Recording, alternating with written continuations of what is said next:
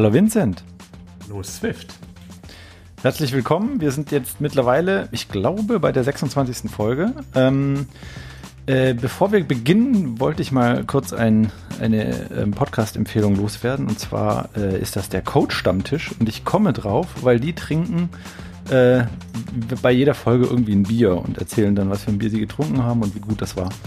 Und weil es heute so heiß ist, äh, an dem Tag, wo wir aufnehmen, habe ich mir gedacht, müssen wir das auch mal machen. Ich habe mir jetzt hier ein alkoholfreies Bitburger 0,0 hingestellt. 0,0 heißt, da ist gar kein Alkohol drin.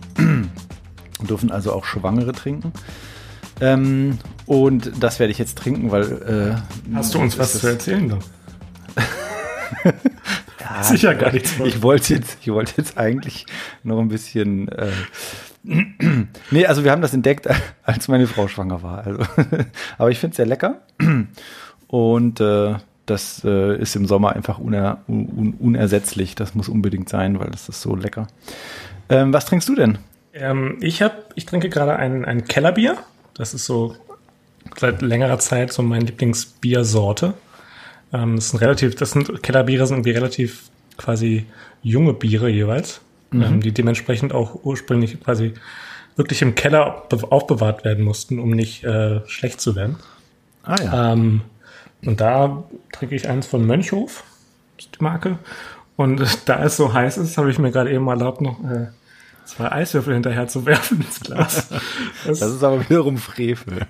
Grausam, aber ansonsten wird das Zeug ja in Windeseile pisswarm. Ja, das stimmt. ist so ein Bier irgendwie auch verschwendet. Ja, das stimmt. Okay, ähm, wir hatten jetzt, äh, in der letzten Folge haben wir über die WWDC gesprochen.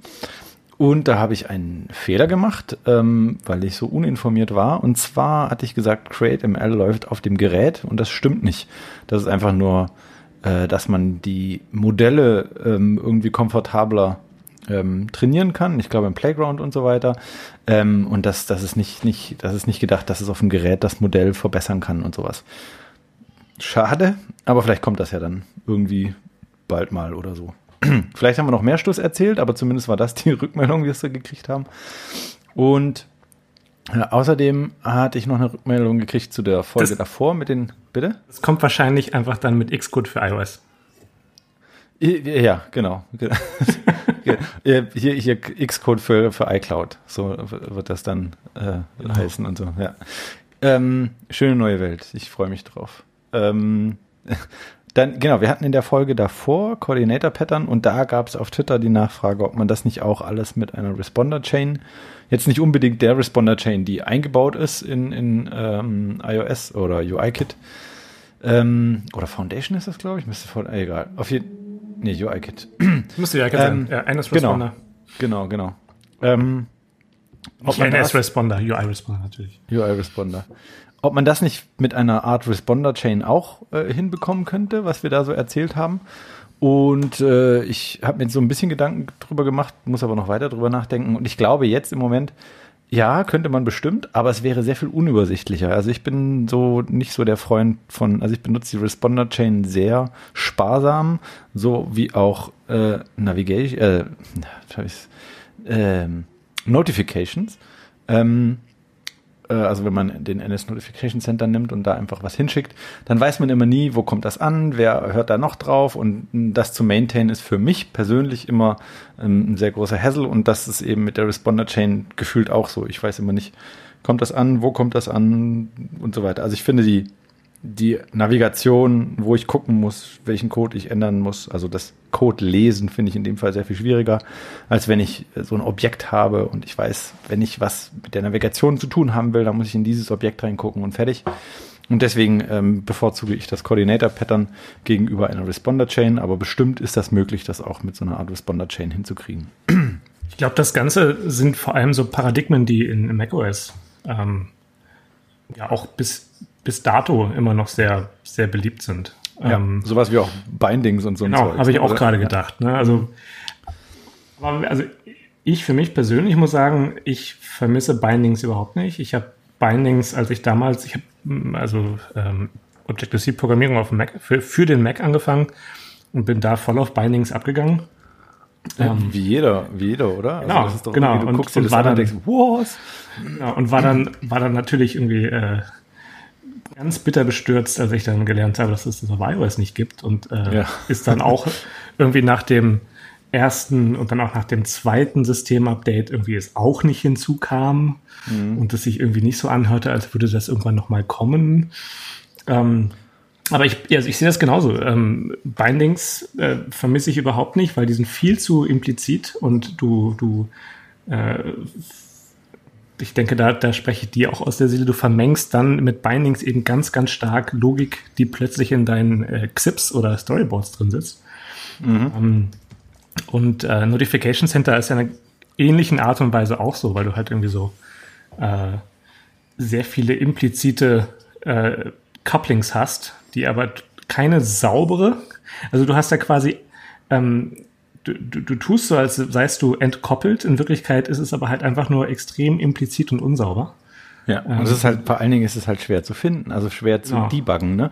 Genau. Das heißt, du schreibst es einmal oder, oder ziehst dann die Verbindungen einmal und das hier fühlt sich an wie Magic, aber dann hast du irgendwo einen Fehler oder du musst irgendwas ändern und dann geht die Sucherei los und es Genau, also ich habe ja, also wir haben in dem, in dem, in dem, dem Projekt, wo ich aktuell dran bin, da hatte ich extra äh, so, ein, so ein kleines Framework für gebaut, was äh, den Notification Center, äh, wie ich sagen würde, in modernen Swift nochmal quasi reproduziert. Nennt sich Event Bus. Ähm, einfach aus äh, Ermangelung eines besseren Namens. Ähm, und also auf, auf, auf Android gibt's da ja gibt's so, ein, so, ein, so ein sehr populäres Projekt, was es sehr, sehr ähnlich macht. Dann habe ich die Namen einfach übernommen.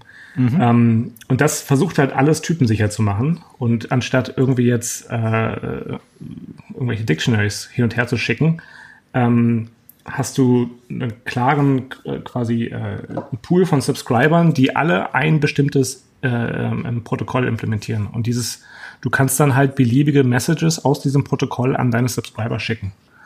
Und Klingt kannst so ein bisschen nach Reactive Programming, oder?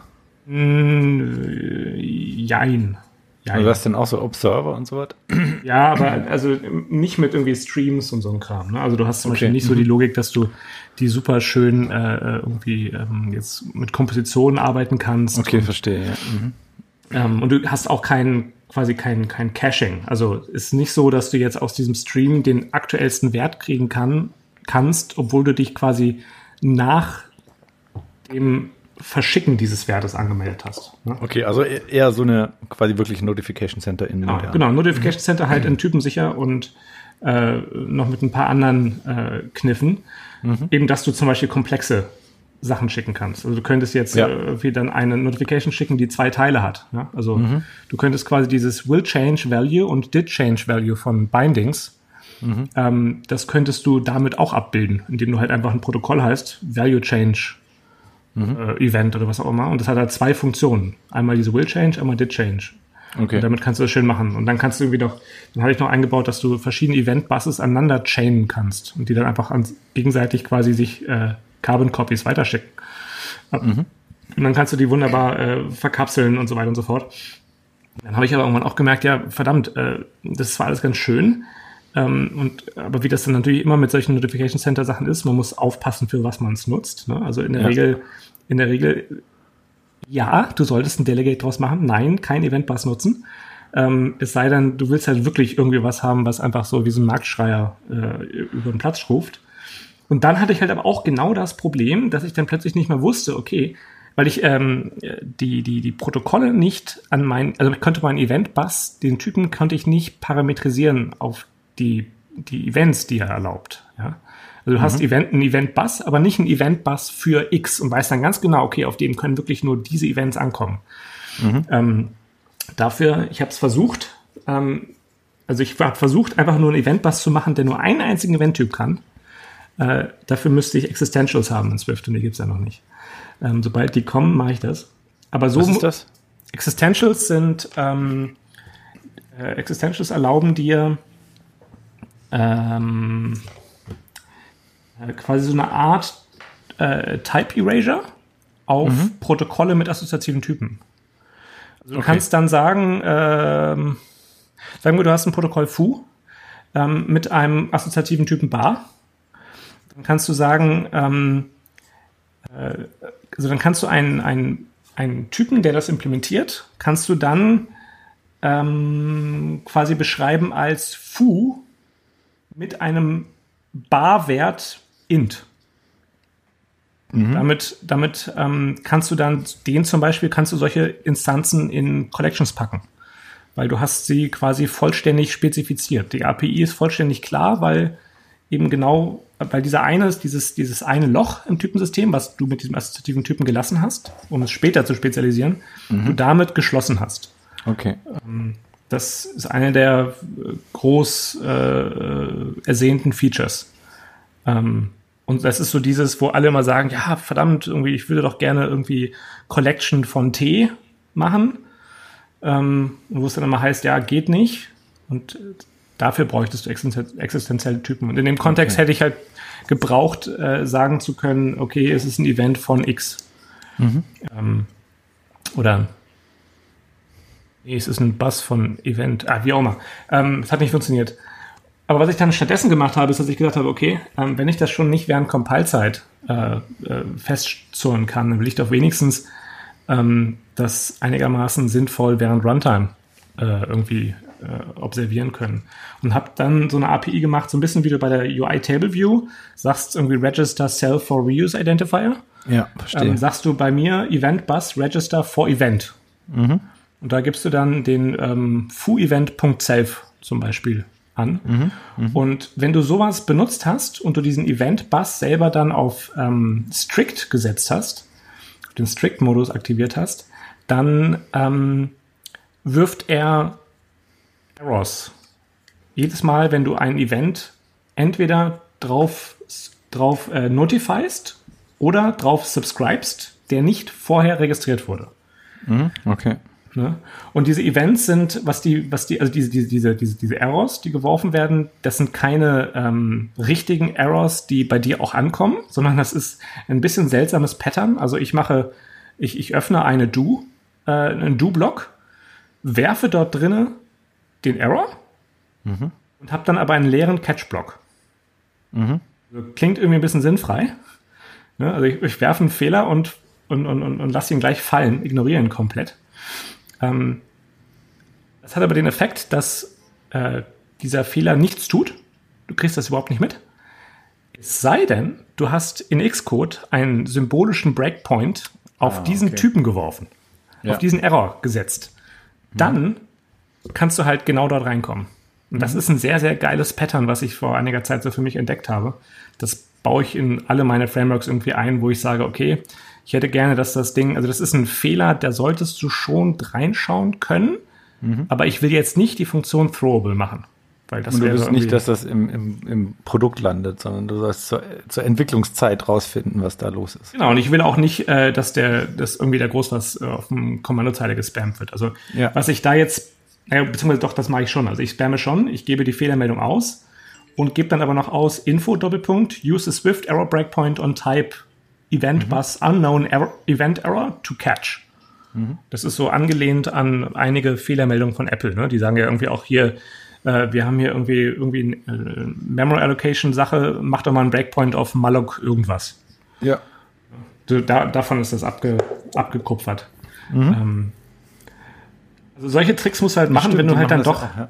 ja. solche Tricks musst du halt machen, wenn du dann doch noch halbwegs äh, äh, sichere äh, so ein Notification Center haben willst. Ist jetzt nicht mhm. ganz so geil. Mhm. Ähm, aber wo wir jetzt gerade da irgendwie jetzt schon so heute die Polter äh, in konkrete Frameworks reingestolpert sind, Richtig, wir vielleicht ein Thema. Genau. ähm, so ganz abwegig sind wir nicht, denn das ist mehr oder weniger das Thema, was wir uns für heute ausgedacht hatten. Wir wollten mal ähm, ein bisschen drüber quatschen, was denn so die verschiedensten Typen von Frameworks, Libraries äh, und auch so Patterns damit verbunden sind, was die Vor- und mhm. Nachteile sind, ähm, welche davon wir vorzüglich äh, nutzen ähm, und was vielleicht so die Komplikationen oder, ähm, oder vor allem auch Vorteile der verschiedensten Optionen sind. Ja. Ähm, also mehr oder weniger so äh, der lapidare Titel äh, Frameworks versus Libraries. Ja. Ähm, wobei man da äh, das ist quasi ähm, zweigleisig, weil je nachdem, wen du fragst, ähm, hat Framework bzw. Library eine komplett andere Bedeutung oder sie unter, haben eine andere ähm, Charakteristika, unter denen, äh, nach denen unterschieden wird. Mhm. Damit sollten wir vielleicht einfach anfangen. Ja, also wir können ja mal sagen, was, was Apple macht, ne? Weil genau. Apple hat ja immer recht. Ähm, Wie man schon beim MVC gesehen hat. naja, also wenn man es richtig macht, ist das egal. Wir, wir schweifen ab, wie immer. Ähm, aber auf jeden Fall Apple sagt, oder die haben irgendwann angefangen hier, wir haben jetzt auch Frameworks auf iOS. Also auf, auf dem macOS gab es das schon länger. Und Frameworks sind für Apple ähm, einfach eine Sammlung an, an, an, an Code, aber auch Ressourcen. Das heißt, in einem Framework kannst du dann auch eben ein Storyboard drin haben. Du kannst da auch äh, Assets drin haben ähm, und das äh, mit, dem, mit dem Framework verteilen.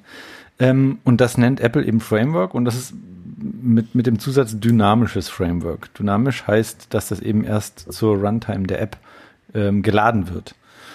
Und äh, der Gegensatz dazu ist eben die statische lib, die gab es schon immer. Ähm, und das wird halt dann alles komplett fertig kompiliert. Der Nachteil ist eben, dass da dann keine äh, Assets drin sein können und Storyboards, glaube ich, auch nicht. Noch nicht mal der Header. Ja. Den Header musst du separat mitliefern. Genau, ja, ja, dass du eben überhaupt drankommst an die Daten. Ne? Sonst wüsstest du ja gar nicht, was in dieser Lib alles möglich ist.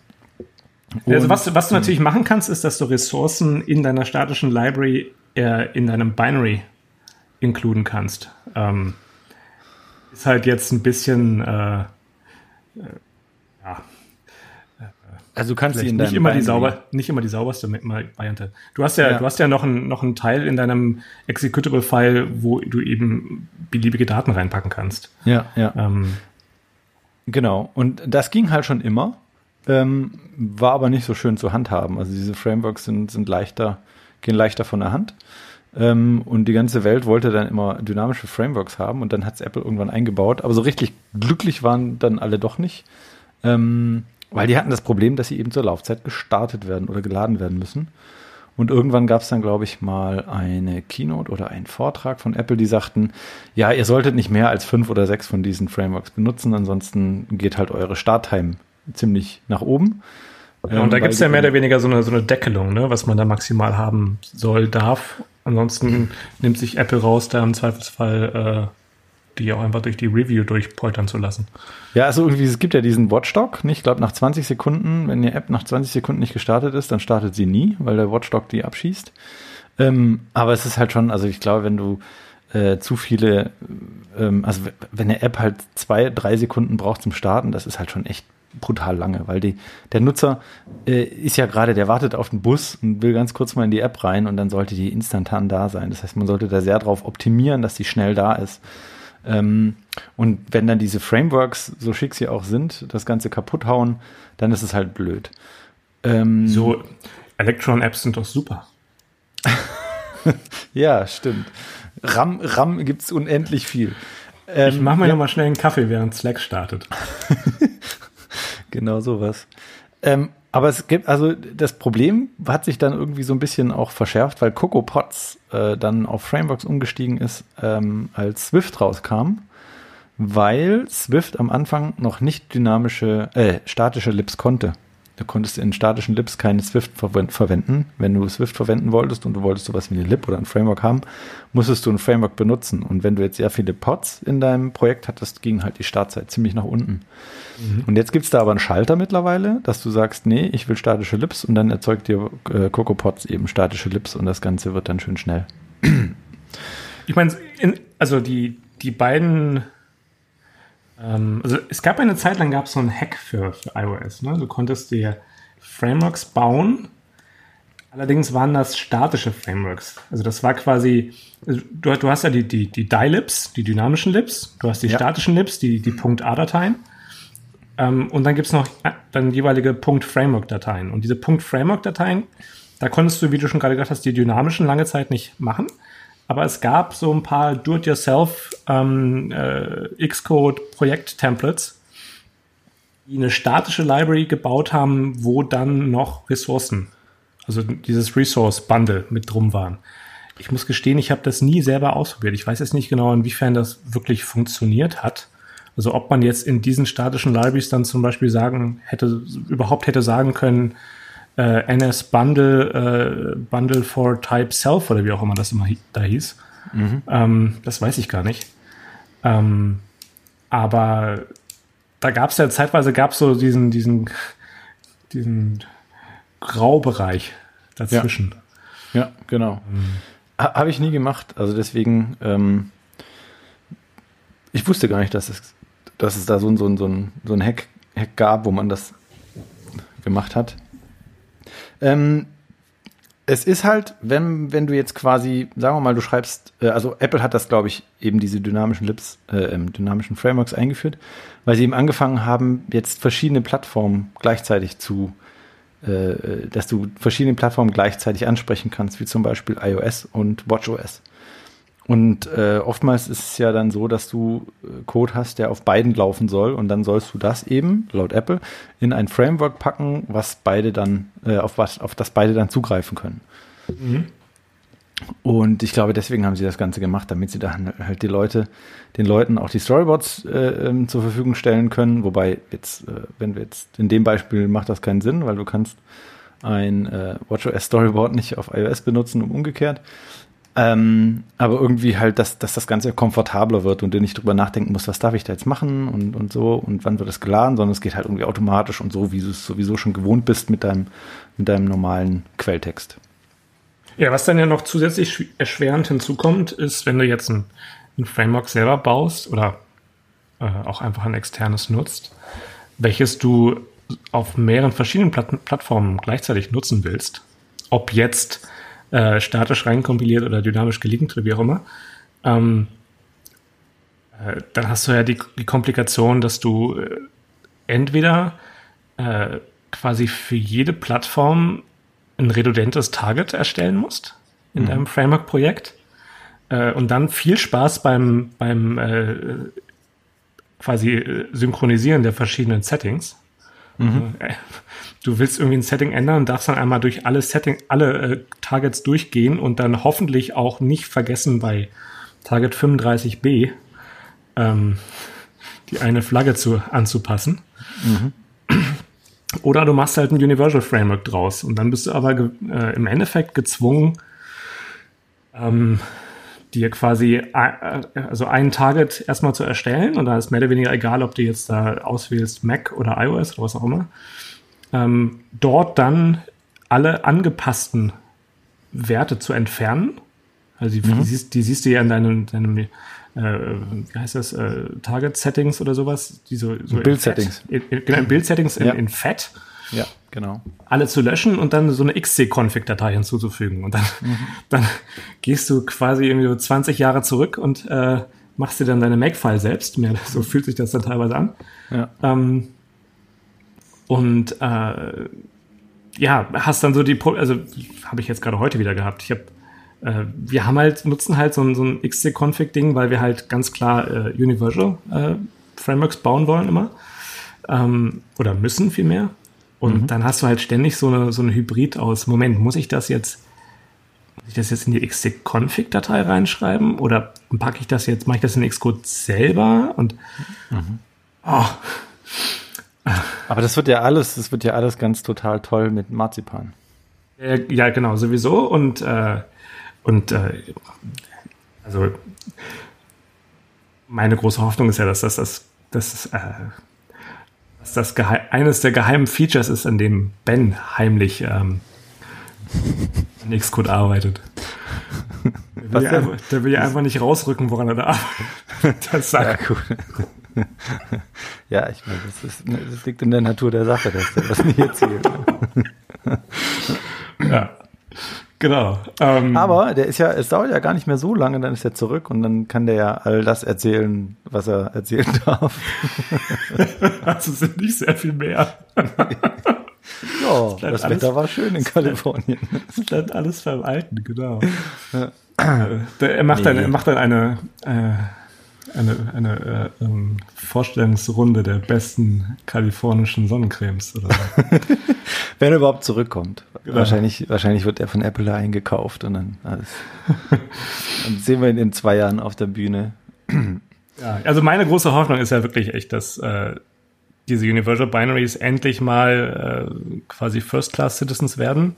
Mhm. Ähm, vor allem mit diesen, also mit diesen äh, WatchOS-Geschichten jetzt, wo du ja jetzt wirklich so den, den Zustand hast, dass du in vielen Punkten eine App baust, die äh, in zwei verschiedenen Plattformen unterstützt sein muss. Und dann hast du halt das gleiche Problem auch mit jeglichen Frameworks und dann will ich das halt gefälligst irgendwie sauber lösen können. Mhm. Ja, oder auch auf dem, auf dem TV, ne? Also gerade bei Spielen ist es ja so, dass du die eigentlich äh, sowohl in iOS als auch auf dem Apple TV spielen können willst. Ja.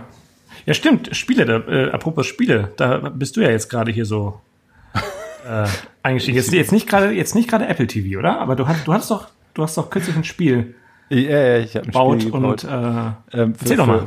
Für, für, für, für, iMessage habe ich ein Spiel gebaut. Ähm, und zwar habe ich das gemacht, weil ähm, das Spiel geht nur mit, also ich wollte, ja, ich bin halt faul. Ich wollte keine, keine ähm, AI bauen, also kein, keine künstliche Intelligenz, die, die spielen kann, mhm. weil mir das für das Spiel, das war so ein bisschen schwierig, so äh, ähm, und ich nicht weiß, wie das geht und sowieso keine Zeit neben dem Job.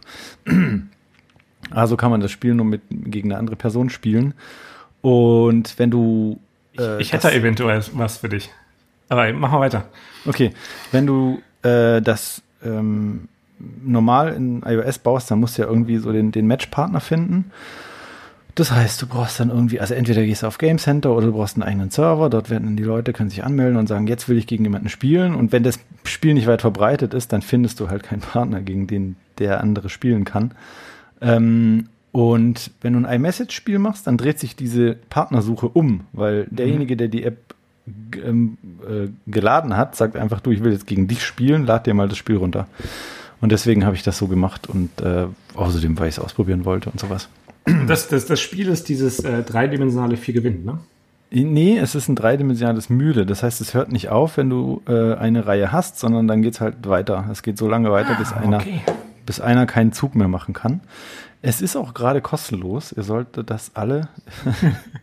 wir, wir packen das in die Show Notes. Ja, genau. Nee, also ähm, äh, das, ist, äh, ja, und wenn wir nicht, wenn wir nicht äh, die Vergleich, also die, die, die, die exakt gleiche Zahl wie Hörer später in Downloads haben, dann, dann gibt's Ärger. Dann, dann regnet nee, also es, ist, es, ist es ist grandios unerfolgreich. Das ist aber auch gar nicht schlimm, ähm, weil ich hatte das eigentlich programmiert, weil ich gegen meinen Schulfreund spielen wollte von früher. Wir haben das früher immer in der Schule gespielt und seit ich iOS entwickle, will ich dieses Spiel bauen. Aber es fehlte halt immer ein Puzzlestück. Also äh, ich hätte irgendwie gesehen, einer der ersten, der ersten Twitter-Kommentare war irgendwie, was für ein Mist. Irgendwie hättest du ja mal wenigstens ein paar, Textur, paar Texturen drauf ja, können. Genau, so. genau. und ich wusste halt, dass das halt für dich einfach so ein Spaß war. Und eben gerade, ja, ja. weil du äh, damals irgendwie auch, glaube ich, getwittert hattest, irgendwie, dass das äh, für das, dich ja, es war halt, ist. Weißt, wenn du, wenn du, wenn du dich mit den Texturen nicht auskennst und du klebst dann irgendwie, also in, im, im, im Original ist das halt aus Holz, ne? Und ähm, wenn du jetzt halt irgendwie so eine Holztextur da drauf klebst, das sieht das sieht, also du musst es schon sehr gut machen, äh, denke ich. Sonst sieht das so, so, billig aus, ne? Wie so ein, ja, der wollte jemand Holz machen, aber hat es halt mhm. halt nicht geschafft. Und mir ging es halt auch nur drum, dieses Spielprinzip und das Aussehen war wirklich zweitrangig. Das sieht man dem Ding auch an. Aber ähm, also ich finde, ich finde die, die Spielmechanik finde ich sehr interessant, wobei die jetzt nicht, also die ist nicht auf meinem Mist gewachsen, das liegt einfach an den Regeln. Ähm, und da muss man doch, also ab einem gewissen äh, Spielstand muss man dann doch ganz schön nachdenken, weil diese drei Dimensionen, das wird schon ganz schwierig.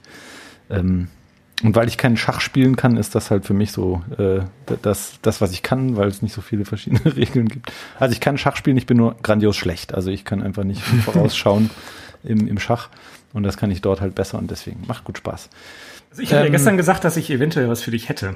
Ja. Ähm, und zwar habe ich vom, von wann ist denn das? Das ist jetzt zwei, zwei Jahr, vor zwei Jahren habe ich geschrieben, vor sieben Monaten habe ich es dann auf Swift 4 portiert. Ist halt Swift, ne? Also da kann ich leider jetzt ähm, in Objective-C Nee, die also die App ist auch in Swift. Okay, ja, umso besser. Ja. Ähm, was ich da damals gebaut hatte, ne, ist ein Projekt, heißt Strategist. Mhm. Ähm, wobei äh, zwei Tage nachdem ich das Ding veröffentlicht habe, war die Keynote damals. Mhm. Äh, und da hat Apple dann selber für äh, entsprechende GameKit, glaube ich, war das. Ja, genau. auch so auch Strate ja. Strategiesachen, die auch Strategist lustigerweise heißen. Also, ah, ja, perfekt. Keine große Überraschung. Name Clash. Ähm, veröffentlicht haben. Insofern, ob du jetzt unbedingt meins nutzen müsstest, weiß ich nicht. Wahrscheinlich ist das von Apple einfacher, weil schon irgendwie eingebunden in alles. Aber das ist ein Projekt gewesen, wo ich einfach mal paar so Spielestrategien programmieren wollte. Mein konkretes mhm. Ziel damals war, ähm, eine AI zu programmieren für ähm, dieses Letterpress-Game von ah ja, äh, genau. Brichter. Ja. Ähm, mir ging es überhaupt nicht, mir ging es überhaupt nicht darum, äh, jetzt damit andere Leute irgendwie zu, zu veräppeln. Ähm, ja. Weil irgendwie so, so Cheating, Cheat Sheets gibt es online genug dafür. Ja. Sonst ging mir halt einfach zu schauen, wie kann ich denn AI für so ein Ding schreiben? Weil das Problem bei diesem Spiel ist, dass der, der, der, quasi der Wertebereich oder der Bereich, aus dem du mögliche Züge ziehen kannst, dadurch, dass mhm. du ein mhm. gesamtes Wörterbuch zur Hand hast, mhm. ist so immens groß, dass du da keine äh, effizienten Brute Force-Algorithmen schreiben kannst. Ja. Das heißt, du musst irgendwas Intelligentes schreiben. Also, und so der, der typische, für, für, für Schach wird gerne der, der Minimax-Algorithmus benutzt. Ja. Der ist halt wirklich ein, das ist ein Greedy-Algorithmus, der macht halt wirklich alles. Der versucht einfach einmal alles durchzuspielen. Mhm. Ähm, den kannst du nutzen für Tic-Tac-Toe zum Beispiel, so das, das Paradebeispiel. Aber den kannst du auf Go oder auch auf Letterpress kannst du es vergessen. Kannst absolut mhm. vergessen. Ja. Ähm, und dafür brauchst du den Monte Carlo Tree Search. Der macht das eben äh, mit Monte Carlo Methoden, wo du dann einfach sagst, hey, ich mache mal ein paar exemplarische Spiele und extrapoliere dann statistisch ähm, auf die vergleichbaren ähnlichen Züge. Mhm. Ähm, und den habe ich auch umgesetzt. Ähm, kannst ja einfach mal gucken, ob du das einigermaßen äh, einfach bei dir da einbauen kannst.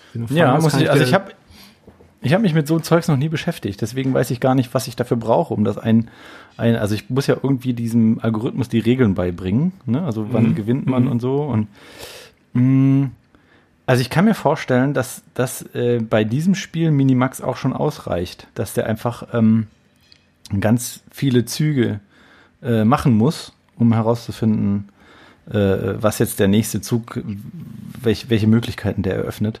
Aber dann muss ich ihm, also ich glaube, also wenn ich mich richtig erinnere, braucht man dann eben so ein, man muss dem, man muss dem Algorithmus sagen können, dieser Zustand ist besser als dieser Zustand.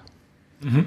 Und das ist halt schwierig, weil man ja dann, also man muss das Spiel sehr durchdrungen haben, mehr als nur die Regeln. Im Moment reicht es für mich, die Regeln zu kennen, um das Ding zu bauen. Und ähm, im Spiel entwickelt sich dann quasi Strategien und so. Aber ich, ich muss es mir mal angucken, weil das wäre schon ganz cool, wenn man das auch äh, ohne, ohne Partner spielen könnte. Ja, also ich habe das jetzt gerade nicht so, nicht mehr so genau im Kopf. Ich habe da lange nicht mehr drauf geschaut. Ähm, aber was halt im Endeffekt dieses äh, Monte Carlo Research macht, ist, dass es ein relativ wenige Spiele komplett durchspielt. Ja. Mhm. Und dann ähm, halt quasi, einen, deswegen Tree Search, halt so einen Baum aufbaut. Mhm. Und einfach sich dann quasi, also die, ähm, baut sich ein Baum auf von deinem aktuellen Zustand des Spiels ähm, zu beliebigen Folgezuständen. Mhm. Und ähm, wenn du also, keine Ahnung, wenn du äh, der, der Baum will dann aufgebaut werden, setze äh, Kugel auf äh, unten rechts zum Beispiel. Und dann macht er halt Zufallszüge. Mhm. Ähm, und schaut einfach, wie oft davon war er erfolgreich. Also du musst, soweit ich mich erinnere, musst du bei dem äh, Monte, Carlo, äh, Monte Carlo Tree Search noch nicht, also gar nicht wirklich einzelne Züge mhm. äh, beurteilen, sondern einfach nur sagen können, okay, war das jetzt, ist das Spiel jetzt vorbei? Mhm. Und wenn ja, wer hat gewonnen? Und dann ja. quasi rechnet er das zurück. Ja. Ähm, wir können da ja mal, wir können da ja mal, äh, ja. ich kann mir das nochmal anschauen, dann können wir mal gucken, was da eventuell die, die Möglichkeit wäre, das einzubauen. Ja, wir müssen auch mal gegeneinander spielen. Wir haben nämlich noch nie gegeneinander, gegeneinander gespielt. Dann kannst du dir das mhm. Spiel mal angucken. Genau, dann äh, ich werde gleich im Anschluss dann mein äh, Soll tun und mir die, das Spiel mal runterladen. Du bist ja auch Hörer quasi, ne? Du hörst ja jetzt genau. auch gerade zu. Ähm, aber nochmal zurück zu dem Framework und Lib-Geschichte. Äh, es gibt ja so diese verschiedenen Meinungen. Es gibt ja die Leute, die nehmen für alles und jedes eine Lib. Ähm, wie zum Beispiel auch bei JavaScript wird das ja auch so gemacht. Ne? Also deswegen besteht ja React Native auch aus, weiß ich nicht, ich glaube 300 Abhängigkeiten, bevor du überhaupt angefangen hast zu programmieren. So, ähm, Multiplikation mache ich nur via npm-Package. Ja, genau, so, genau das da. Oder äh, es gibt ja die anderen Leute, die sagen, ähm, not invented hier und ich mache das alles selber und äh, nur meine Bits sind gute Bits. Ähm, wo auf der Skala bewegst du dich denn? Ähm, haha. Also ich würde da unterscheiden zwischen ähm, quasi interne und externe mhm. äh, Frameworks. Weil was ich mache oder was wir jetzt konkret auch in dem Projekt gemacht haben, wo ich halt so den, den technischen Lead mache, ähm, ist, dass wir die App selber in Module aufgeteilt haben. Ähm, ja. ja, aber das ist ja, das ist ja alles, das sind ja deine Bits. Also wenn es jetzt darum geht, ähm, ja, aber also das ist trotzdem ganz interessant, weil wir ähm, die, die App in verschiedenste Module aufgeteilt haben. Also wir, wir arbeiten ja an so einem, so einem Fitness-Tracker-Ding. Mhm. Ähm, und dementsprechend habe ich einmal quasi äh, wie das dann so ist, äh, wenn man im Zeitdruck ist, ist das nicht immer so sauber, ne, wie man sich vorgestellt hat. Also das ja, Grenzen mhm. verschwimmen. Aber prinzipiell war es so vorgesehen, dass äh, quasi alles bis auf den UI-Layer in einem Framework drin sitzt, das Application Module, ähm, welches dann wiederum ein Peripherals Module äh, verlinkt. Das ist bei uns für die Bluetooth-Kommunikation ständig, für die Bluetooth-Peripherale. Dann ein Persistence-Module hat, wo dann Realm zum Beispiel die ganze Kram drin gehandelt wird. Dann ein, ähm, äh, ein, ein Analytics-Module hat. Das ist jetzt nicht irgendwie Google Analytics oder so, sondern unsere Analyse für die, äh, die Laufdaten. Ähm, und noch ein Core-Module, das sind so die, ähm, das ist ein Shared Framework, wo quasi alle Definitionen drin sind, die in ganzen verschiedenen Frameworks benötigt werden. Ja. Ähm, und das Interessante ist, weshalb ich jetzt doch quasi nochmal aufführe, ist, dass wir äh, diese ganzen einzelnen Module kompilieren wir alle zu einem statischen Libraries. Mhm. Ähm, und die enden in einem statischen Library, in diesem Application Module, bis auf dieses Core-Module. Das muss dynamisch sein, weil es wird halt von vielen, vielen benutzt. Ansonsten mhm. müssten wir da alle möglichen Stripping-Sachen machen, da habe ich keinen Bock drauf. Ja, ja, ja, verstanden. Ähm, zu filigran. Ähm, und dieses Application-Module, dadurch, dass es ebenfalls statisch ist, wird halt dann komplett in die App wieder reinkompiliert. Das heißt, wir haben zum Schluss, dass das Artefakt, was rauskommt, ist so, als sei alles in der App gewesen. Ja. Ähm, wir haben aber diese klare äh, Separation of Concern, die allein schon dadurch gegeben ist, dass du halt jetzt wirklich sagen musst, Import UI-Kit. Ja. Und Import UI-Kit will ich halt im Application Module absolut nicht sehen. Ja.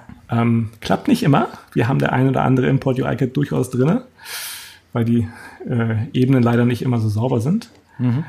Ähm, und aber prinzipiell machen wir das schon so und dann haben wir eine Handvoll, ähm, durchaus auch eine Handvoll Dependencies. Allerdings sind jegliche Dependencies, die wir aktuell in dem Projekt haben, ähm, oder fast alle sind welche, die ich selber geschrieben habe.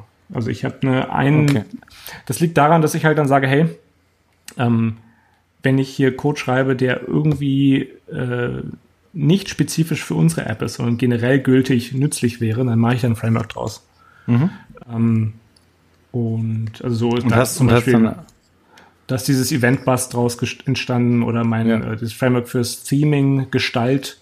Mhm. Äh, heute habe ich jetzt, achso, und ähm, von dem Coordinator-Pattern-Episode, äh, das habe ich jetzt ebenfalls endlich online gestellt, dieses Framework. Mhm. Äh, nennt sich Captain. Mhm. Ähm, ist ja schließlich ein Navigator-Framework. Ja. Ähm, und es ist noch sehr äh, äh, rough around the edges, aber man kann sich zumindest anschauen, ähm, was da so der Trick daran ist. Und heute gerade erst habe ich noch auch wieder ein weiteres gemacht für, für User Defaults, Scoped Defaults, was dir sehr, sehr schön erlaubt, Typen, komplett typensicher mit Codable ähm, User Defaults zu definieren, die Struktur in deinem Code haben, aber dann auf flache Hierarchien äh, in deinem User Defaults gemappt werden mit Key Paths, die sich durch die Typen selber generieren. Mhm. Ähm, und vor allem eine coole Sache, es ist nicht so wie in fast allen User Defaults Swift-Wrappern, dass einfach Codable benutzt wird und dann Data-Instanzen in die User Defaults geschrieben werden, mhm. sondern ich mache das ein bisschen äh, indirekt. Ich nehme den äh, Property List, äh, den Property List äh, Encoder, encode dann auf Binary Properties und dann nutze ich äh, Property List Serialization, um das wiederum in ein Dictionary umzuwandeln. Mhm. Und das Dictionary schreibe ich dann rein. Das ist ein bisschen indirekt, äh, nicht okay. ganz so performant, gehe ich mal davon aus. Aber wer, äh, ja. wer jetzt ähm, Massen in seine User Defaults reinschreibt, der hat sowieso einen irgendwie leichten äh, Schraube locker. Ja. Ähm, gibt's, äh, wir, gibt's alles, wir kennen da so, wir kennen da so einen Kandidaten. keine Namen, keine Namen. ja, aber es geht doch. Also bisher noch keine Probleme. Nee, egal. Ähm, das, aber also wenn also, möglich, versuche ich dann auch die immer noch ebenfalls als Freiheit, Library. Also als, ja? Ähm, du hast die Freiheit, äh, während du eben quasi auf der Arbeit bist, etwas zu schreiben, was du nachher für dich Open Source machen kannst, oder? Genau, genau. Ja, cool. Also ich habe das, ich habe meistens mache ich das so, dass ich, äh, wenn ich so ein Problem in der Ferne sehe, dass das kommt und ich weiß, okay, irgendwann müssen wir uns damit befassen, also Routing zum Beispiel. Und ich der Meinung bin, dass das ein interessantes Problem ist, was, wenn wir da eine gute Lösung finden, ich die gerne irgendwie äh, nicht in diesem Projekt verschwinden sehen wollen würde. Vor allem auch, wenn du in einem Startup arbeitest, dann ist ja immer noch, musst du ja wissen, okay, die Wahrscheinlichkeit, wenn man sich alle Startups anschaut, mhm. statistisch, ist groß, dass das irgendwann in irgendeinem Archiv verschwindet ja. und keiner mehr rankommt. Und das ja. aus diesem Grund allein schon sage ich dann, hey, ähm, ich setze mich selber dran, bisschen früher, mhm. schaue, ob ich eine Lösung finde. Wenn ich eine finde, aber, also arbeite ich das so weit aus, dass es äh, nutzbar ist ja. und ähm, auch generell nutzbar ist und schlage es dann intern vor und sage, hey, wir haben jetzt äh, im nächsten Sprint haben wir folgendes Problem. Ja. Ich habe da mal was vorbereitet. Ähm, können wir nutzen? Mhm. Oder wir erfinden das Rad halt einfach neu. Ja, wir machen das gleiche nochmal. Genau. Und äh, wie dann so Projektmanager sind, sagen die dann halt natürlich gerne, ja gut, dann nehmen wir das. Naja, du hast ja auch, also ich, du hast ja, also soweit ich deine Libs oder deine Frameworks ähm, in Erinnerung habe, hast du ja brauchbare Lizenzen und darum geht's ja eigentlich nur. Ne? Also ja, es geht genau. ja darum, dass die, dass die Firma jetzt äh, das Ding nutzen kann und dass es ihnen nicht mal um die Ohren fliegt und sie dann plötzlich nackt dastehen oder sowas. Ja. Und das ist ich meine, ja gut, ich meine, eine Konsequenz ist halt, dass wenn dann irgendwelche an diesen Frameworks irgendwelche Bugs gefixt werden müssen oder irgendwelche Feature hinzugefügt werden müssen, ja. ähm, dann mache ich das halt dann in meiner Arbeitszeit, ne? weil das ja, halt ein Teil der, der, der Arbeit ist.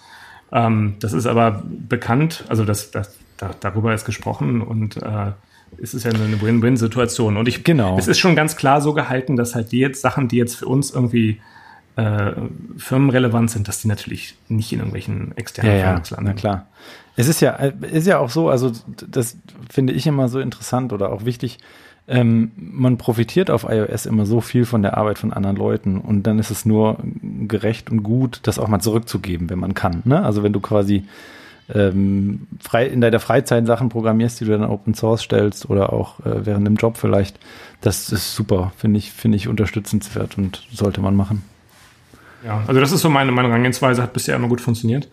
Ähm, ja, also was ich, was ich jetzt aber, du, du, du hattest ja erwähnt, dass die mit dynamischen Frameworks diese Problematik der, der äh, Launch Time besteht. Ähm, was ich da immer mache, ist, die meisten Frameworks, die ich schreibe, sind welche, die halt sehr, sehr klein sind, so eigentlich so in Richtung Micro-Frameworks. Mhm. Ähm, also jetzt nicht in Richtung LeftPad, aber, ja. aber es ist jetzt auch kein, kein Viper.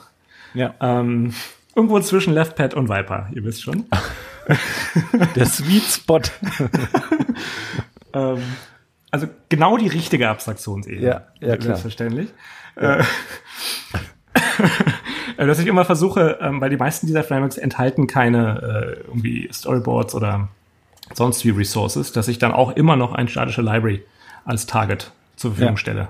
Mhm. Ähm, weil so kompiliere ich bei uns im Projekt wirklich alles, was irgendwie geht, statisch. Mhm. Das hat sich als sehr praktikabel erwiesen. Ja. Ja. So machen wir das auch. Äh, ähm, also wir haben so auch so Teile eben ausgelagert, weil die in, in verschiedenen Apps benutzt werden und da haben wir einfach ein neues ähm, Xcode-Projekt erzeugt und das dann reingezogen und dort fällt dann am Schluss eben eine statische Lib raus. Mhm. Genau. Ja, ähm, also ich bin durch. Hast du noch was? Also was ich, was ich, was diese, diese diese zweite Unterscheidung von Library zu Framework äh, ist, die jetzt nicht App-spezifisch ist, ist, also so wie ich es kenne, wird oft unterschieden, ähm, insofern, als dass man sagt, Frameworks ähm, sind so, äh, also wie der Name Framework ja schon, schon sagt, ist das halt so ein Rahmen, ähm, so, oder so ein Skelett, Skelett für eine gewisse Architektur, wo mhm. du dann ähm, quasi die Leinwand einspannst. Mhm.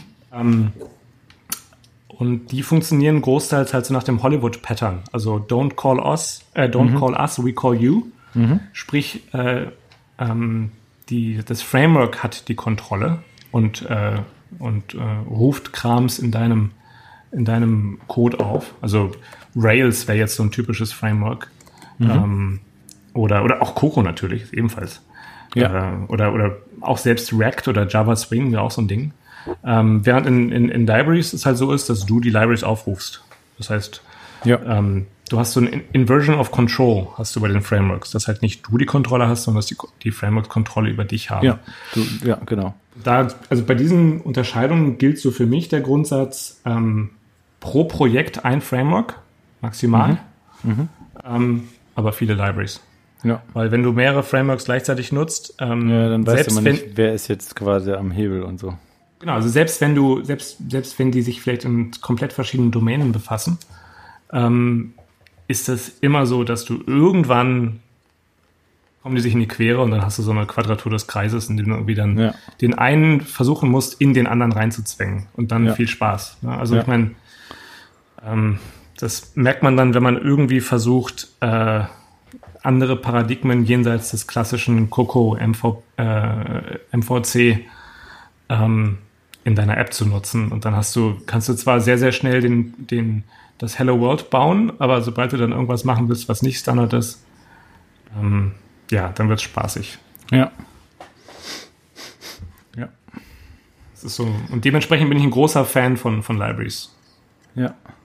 Ja, ich auch. Also ich finde das auch äh, besser so rum. Also wenn man quasi die Kontrolle an einem, an dem einen Punkt hat, der die Haupt, die Haupt-App sozusagen, die Hauptfunktionalität und die dann ähm, Aufgaben auslagert, so, ne? Also genau, genau. sowas, was ich immer wieder mache, kommt dann in so eine Lip rein. Da kann man ja eine Menge machen. Also das ist ja, ja, ja. Da, du kannst es halt so, so schön, kannst du schön über Komposition arbeiten, was du halt mhm, mit genau. einfach nicht kannst. Genau, und vor allen Dingen eben dann auch das, was du da halt, also wenn du mir verschiedene Apps baust, die Apps schlank halten, weil nicht in jede immer alles rein muss, sondern du holst dir die kleinen Lips rein, die du gerade brauchst. Und äh, das äh, macht es dann schlanker im Zweifel. Genau, ja. Ähm, wollen wir mal zu den Picks übergehen? Ja. Hast du eins? Da muss ich gerade mal gucken. Gut, dann fange ich an. Genau. ähm, und zwar ist mein Pick von Facebook, es heißt Chisel. Chisel, ich weiß nicht genau, wie man das ausspricht. C-H-I-S-E-L. Und zwar ist das eine, eine Ansammlung an ähm, definierten Kommandos für LLDB. Ich hatte ja, glaube ich, vor äh, ein, zwei Folgen, vielleicht auch letzte Folge, ich glaube letzte Folge, hatte ich ja ein, ähm, eine Session ähm, auf der WWDC gepickt und zwar äh, Debugging, Advanced Debugging bis LLDB, LLDB glaube ich, war das. Und ähm, da erzählen sie halt echt abgefahrenes Zeugs und dann bin ich so ein bisschen, wurde ich angefixt und wollte mal gucken, was so alles möglich ist. Und Facebook hat eben so eine, so eine Reihe an Kommandos, weil du kannst selber Kommandos definieren, wo du einfach dann quasi ein äh, Wort eintippst und dann wird eine ganze Reihe an Kommandos, äh, LEDB-Kommandos ausgeführt. Ähm, und da hat Facebook eben äh, dieses Tool geschrieben. Und äh, was, wozu ich es schon benutzt habe, ich habe das jetzt, seit ich es installiert habe, ich das sehr häufig benutzt, wenn ich jetzt quasi auf der View irgendwas, äh, wenn da irgendwas komisch ist, dann kann ich einfach mir alle Views ausgeben lassen mit diesem Tool. Äh, kann man mit LDB auch, klar, aber ähm, das Tool bietet halt einen schönen Shortcut. Und dann suche ich mir die View raus, die, wo, bei der ich mir nicht sicher bin, wo sie ist und was sie macht und sowas. Oder bei der ich eigentlich dachte, sie wäre wär woanders. Und da kann ich dann so machen, wie zum Beispiel die Mask, eine Mask hinzufügen, dann wird mir so ein roter Rahmen genau dort draufgelegt, wo, wo das Ding gerade ist. Und dann kann ich eben feststellen, aha, das ist diese View. Ähm, oder ich kann es flickern lassen, damit ich sehe, wo es ist. Dann kann ich es mir auch in, in, ähm, in Preview ausdrucken lassen. Also wenn ich jetzt zum Beispiel ein Bild habe, was ich aus dem Internet lade und das kommt nicht in der UI an und dann möchte ich wissen, wird das überhaupt das richtige Bild geladen, dann kann ich das einfach an, an Preview schicken, also an, an die Vorschau. Ähm, solche Sachen oder äh, ähm, was gab es denn da noch? Fällt mir im Moment, also alle, also viel, viel in der UI ähm, mhm. und äh, aber auch Also es gibt ja noch ganz viel, was man auf dem LLDB machen kann. Man kann ja auch Executions machen. Das heißt, du kannst dann quasi Bool-Values ändern. Ich glaube, das macht die Library jetzt nicht äh, oder dieses Tool. Aber eben hauptsächlich auf der UI kannst du dann äh, feststellen, wo bin ich eigentlich und ähm, wie sieht das aus, ohne dass ich jetzt für die View, die ich suche, äh, im Code einen farbigen Hintergrund setzen muss oder sowas. Ähm, mhm. Sehr cooles Tool. Ähm, muss man, ich glaube, über Brew installieren? Ich weiß es gar nicht mehr. Ähm, auf jeden Fall äh, ist das, äh, wenn ihr mal diesen Talk geguckt habt und da die Sachen anwenden wollt, die da drin stehen, ist dieses Tool äh, sehr hilfreich, weil es einige Sachen zur Verfügung stellt, die man äh, gut gebrauchen kann. Klingt gut. Ja. Klingt sehr cool. Ich glaube, ich hatte vor einiger Zeit mal Tagged. Ja, ich erinnere mich. Ja, ne? Von, ja. von Point Free. Genau. Ähm, und äh, das ist nicht das einzige von denen, was sie da jetzt in letzter Zeit rausgehauen haben, sondern sie haben vor einiger Zeit, ähm, vor einem Monat genau, haben sie ein weiteres, so ein Micro-Framework äh, ähm, veröffentlicht, nennt sich Non-Empty. Mhm. Uh, a, com a compile time guarantee that a collection contains a value. Ah ja. Ähm, und das funktioniert mit beliebigen Collections. Ähm, sie haben jetzt nicht irgendwie quasi den Non-Empty Array und den, das Non-Empty Set, sondern sie haben einfach, es ist ähnlich wie Tagged ähm, über, die, über Komposition, einfach so ein Wrapper-Typ drumherum. Ähm, und ich habe es bisher noch nicht genutzt, aber ich finde sehr schön, wie die beiden zeigen, dass du einfach mit der, mit dem, mit der Hilfe des Typensystems, wenn du es richtig nutzt, ähm, unglaublich schöne ähm, Sicherheiten und Garantien ähm, geben kannst in deinem, mhm. in deinem Code. Ähm, das finde ich sehr schön. Also da würde ich jetzt einfach mal als Pick quasi äh, deren Repo-Stream schon fast hier irgendwie. Ja. Ähm, kann man sich ja dann mal angucken. Und dann gibt's also man kann sich auch die Videos angucken, aber die waren ziemlich teuer. Ich glaube, das waren 29 Dollar pro Monat oder so, ne? Das war ganz schön ja. happig. Es gibt noch einen zweiten, hätte noch einen zweiten Pick. Ich weiß noch nicht, wie mhm. ich es aussprechen muss. Ähm, geschrieben G-U-I-S-E. Ähm, also wenn es so wie Disguise ist, dann Guys, mhm. keine Ahnung. Mhm. Ähm, von Ollie Atkinson. Der ist auch auf dem englischsprachigen Swift-Channel ähm, öfters unterwegs. Daher kenne ich es. Ähm, das ist ein Tool, mit dem du ähm, von Swift Frameworks oder Libraries äh, die Public APIs generieren kannst. Also so ein bisschen wie du in, mhm. in Xcode dir diesen, diesen äh, Compagnon, mhm. ja. Compagnon Header generieren lassen kannst oder anzeigen ja. lassen kannst, macht der quasi das Gleiche. Ähm, okay. Halt dann irgendwie für ein, gleich für ein ganzes Framework. Mhm. Ähm, und das kannst du, ist ein Command-Line-Tool, was du halt ähm, dann in deine, in deine äh, Run-Script-Phase einbindest. Mhm. Ähm, also Guys generate und dann den Output halt in deine, keine Ahnung, API.Swift oder was auch immer ja. äh, rein ähm, pipest. Nee, keine Ahnung, schreibst, wie auch immer. Ähm, sehr coole Sache. Leider, und da bin ich jetzt auch nochmal wieder auf äh, die Swift Bug-Checker gegangen ähm, und habe hier reingeschaut gehabt äh, Swift Kitten, wo das hier auch so halbwegs drauf aufbaut. Ich meine, es ist ähm, mh, hm, genau, Using nutzt auch Source Kitten. Ähm, das Source Kitten ist so ein Command-Line-Tool um Source Kit herum. Ja. Äh, die generieren leider immer noch keine anständigen äh, generischen Typen. Ja, stimmt, da hatten sie ja das ähm, schon länger, ne? Genau, also mittlerweile generieren sie die, also geben sie die generischen Typen teilweise aus, aber die, die Where Clauses, die fehlen noch. Okay, ja. Sind, Ähm. sie hinken halt hinterher so ein bisschen. Genau, insofern ist mir ein bisschen schleierhaft, wie er das hinkriegt, dass die mit drin sind. Ähm, Magic. ja. Ähm, ich brauchte ja unbedingt äh, für mein äh, fucking unsavepointer.com, was ich irgendwie Zeit in Planung habe. Ja. Öfter ich den Namen sage, desto höher ist die Wahrscheinlichkeit, dass mir jemand die URL klaut. Ja, wahrscheinlich, ne? Dann kannst du immer noch org, net, io und so weiter. Ja, immer- schneiden wir raus, schneiden wir raus. Ja, ja, sicher. ja, cool. Ähm, mein Bier ist alle. Dann, äh, deins auch? Fast. Gleich, ja. Dann äh, würde ich sagen, wir sind fertig für heute. Vielen Dank fürs Zuhören. Und wir hören uns beim nächsten Mal. Vielleicht schaffen wir es ja sogar, dass es nicht so lange dauert, aber wir werden sehen. Es kommt, wie es kommt. Wenn es nicht, wenn's nicht lange dauert, gibt's noch einen vor Ben. Wenn es lange dauert, dann kommt das nächste Mal halt gleich Ben dazu. Ja, stimmt, dann wird es aber sehr lange dauern. Win-win. Win-win, ja, genau. Okay, dann ähm, vielen Dank fürs Zuhören und wir hören uns beim nächsten Mal. Bis dann. Ciao.